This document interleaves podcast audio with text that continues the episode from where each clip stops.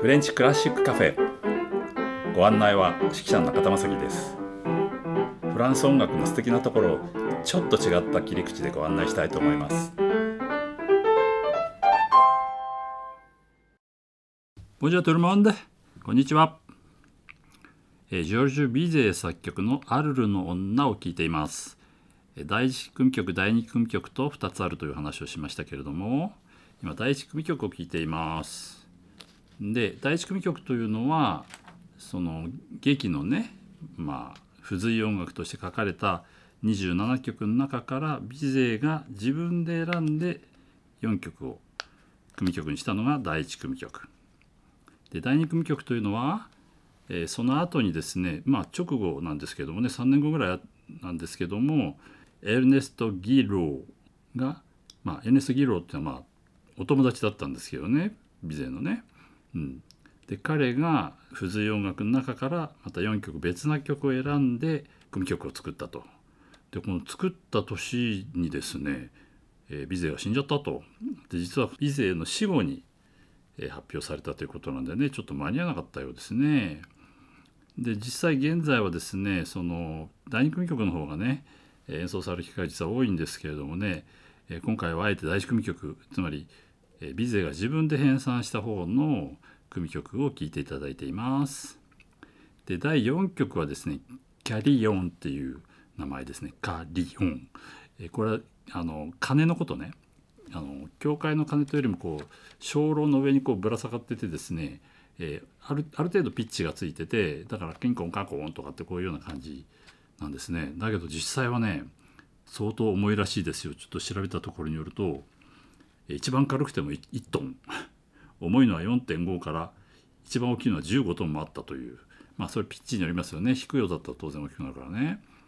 でこうワイヤーなんで引っ張って鳴らすようなのと鍵盤みたいになっててそれがこうカチカチと動いてこう何ですかね鐘を振るんですねこう横にね、うん、横に触れてなカンコンカンコンって鳴るとかね。いろいろあるようです。でまさにこの鐘がずっと鳴り続けていますからまず聞いてみましょうかね。はい、どうぞ。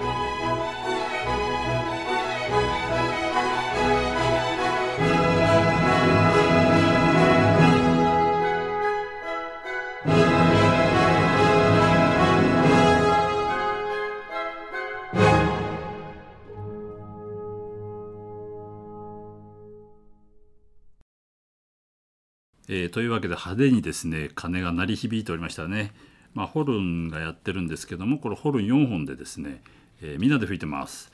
でここにはわざわざ、えー、ソロって書いてあって4本でバンバン吹けというふうに鳴り響くようにってわざわざ書いてありますね。ホルン4本というとこすごいこう質感が出ますよね1本で吹くのと違ってね。でもう一つはねこの頃のホルンというのは、えー、以前お話したかと思いますがちょうどビゼの頃はね特にカルメンの中はですね差し管といってこう当時はバルブとかですねロータリーとかまだ発達してなかったので息が通る管をね変えるしかなかったんですね。だからなんか難しい腸例えば変に蝶々デスドアになったらこう管を入れ替えてそれに適した長さの管を差し替えてですね吹いたりとかですね。普段だったら出てこないゲスとかゲスってことはですね変と G フラットですね。が出てきたりするんですよカルメンにはね。うん、でその度にこう管を変えてたわけなんですけどなぜかこのアルノンなどはですね全部イン F イン F ということは、まあ、ファですねヘチョヘチョンなんですけどもこれ現在使われているのが大体 2F なので前編しかも1番から4番まで同じ調で書かれているとこれなかなかこの頃にしては珍しいですね。それで4本で同じ音をユニゾンで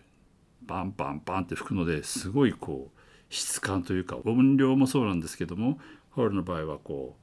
うすごいギュッて詰まった音でパンパンパンってやってましたね。でずっとやって聞こえるのはですね最初の4小節は4人で吹いてるんですけどその後は1番2番が吹いてちょっと弱くなった時はねで1番2番が吹いた後今度3番4番が吹いてってことでつまりいつもこう誰かが吹いているのでずっと聞こえて、えー、あまり強くないとこはそれぞれ1と2と3と4と手分けしてますけどフルテッシモになるとまた4人で吹くということでですねなかなかのこう質感というか力感というのがあってですね力強いです。でこれは音としては聞こえませんけれども楽譜見ますとねビオラだけがねじゃじゃんじゃじゃんじゃじゃんじゃじゃんじゃじゃんじゃんって16音符2つずつ頭のところを弾いてるのねだからそれぞれの音にこうアクセントがついてザカッザカッザカッザカッザカッザカッこういわば縁取りをしてるみたいな、うん、ビゼはねなかなか細かいことも考えて書いてますよ。はい、では続きを聞きましょう。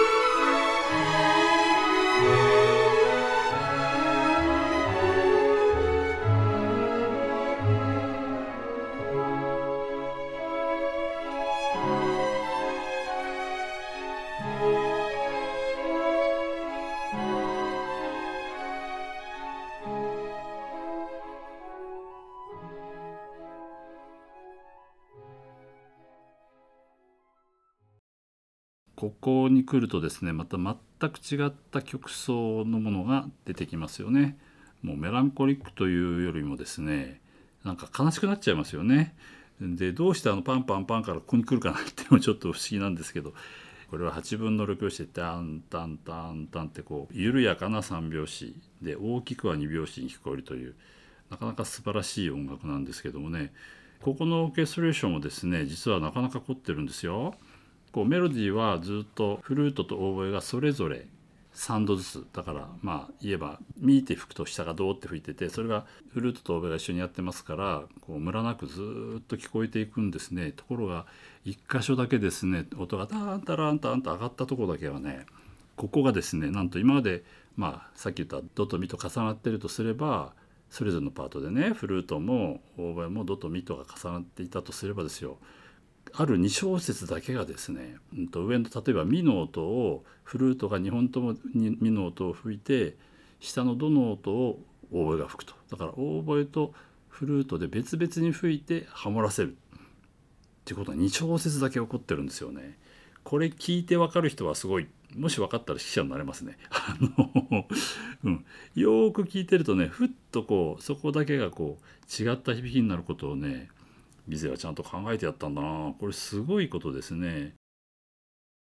ちょっとこういうね、えー、メランコリックでちょっと悲しげなんですけどこれこれがだんだん後ずさりしてどんどんどんどんこう距離が遠くなっていくところなんですけども今度は遠くなって今度入れ替わりに向こうの方から遠くで今度カリオンが少しずつこう近づいてくるというこの距離感をね絶妙に出してるところなんですね。えー、では聞いていただきますよ。どうぞ。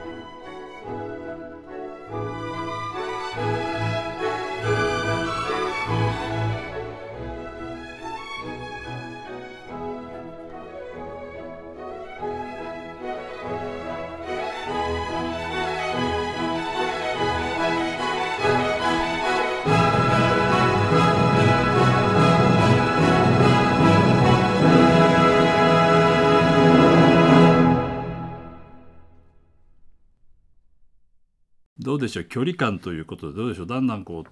遠ざかっていきましたでしょ？それでこうキャリオンがタンパンパンってなるのがこう遠くに聞こえてきてだんだんだんだん近づいてくる感じがなかなか上手にかけてましたよね。それで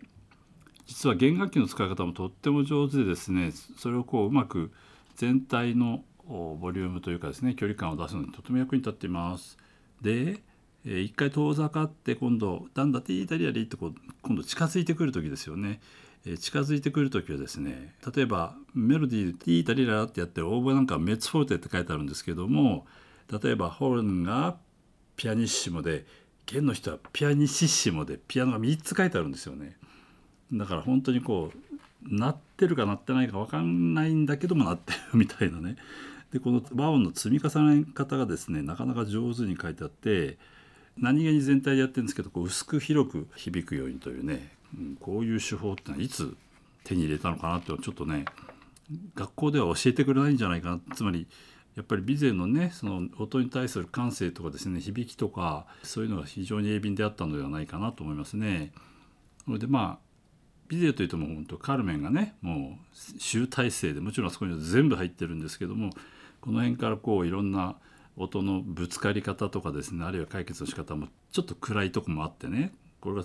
やっぱりカルメにつながる要素なのかなと思われますし片やとっても明るくてねこう爽やかなとことねこうすごい両面性というよりもこう多様性がね、うん、素晴らしいなと思います。それと楽器の使い方がね、うん、まああの具の先生から習ったとはいえですねもう色彩感覚が全く違っていて、えー、特に内声の使い方がですねこれ聞いてるとあんまりわからないんですけども例えばチェロとかビオラとかがすごい高い音を弾いてもねこう他と混じっちゃうんでその音が直接聞こえるということはないんですけれどもその辺のこう混ざり方あるいは混ぜ方が上手でですねとてもマイルドに聞こえる書き方がねとても身についていると思います。である批評家がですねあのフランスの批評家が言ってます、まあ、書き残したところによればですねそのビゼがもうちょっと長生きをしていればどれだけその素晴らしい作品が生まれただろうかということでですねカルメンでパタッと終わっちゃったわけなんでねちょっと惜しいというそういう声もあったようです。というわけでビゼ作曲の「アルルの女」の第一組曲これはビゼ自身が編纂した組曲ですけども全部で4曲聴いていただきましたいかがだったでしょうか？あの前に聴いていただいたね17歳で作った交響曲「波長長」とはねもう別人ですよね。もちろん基礎的なことがあってのことなんですけれどもあそこからこうさらにこう芽生えた感性というかですね、まあ、音楽的なこう技術も含めもう全然違った人みたいな感じしませんでしたか？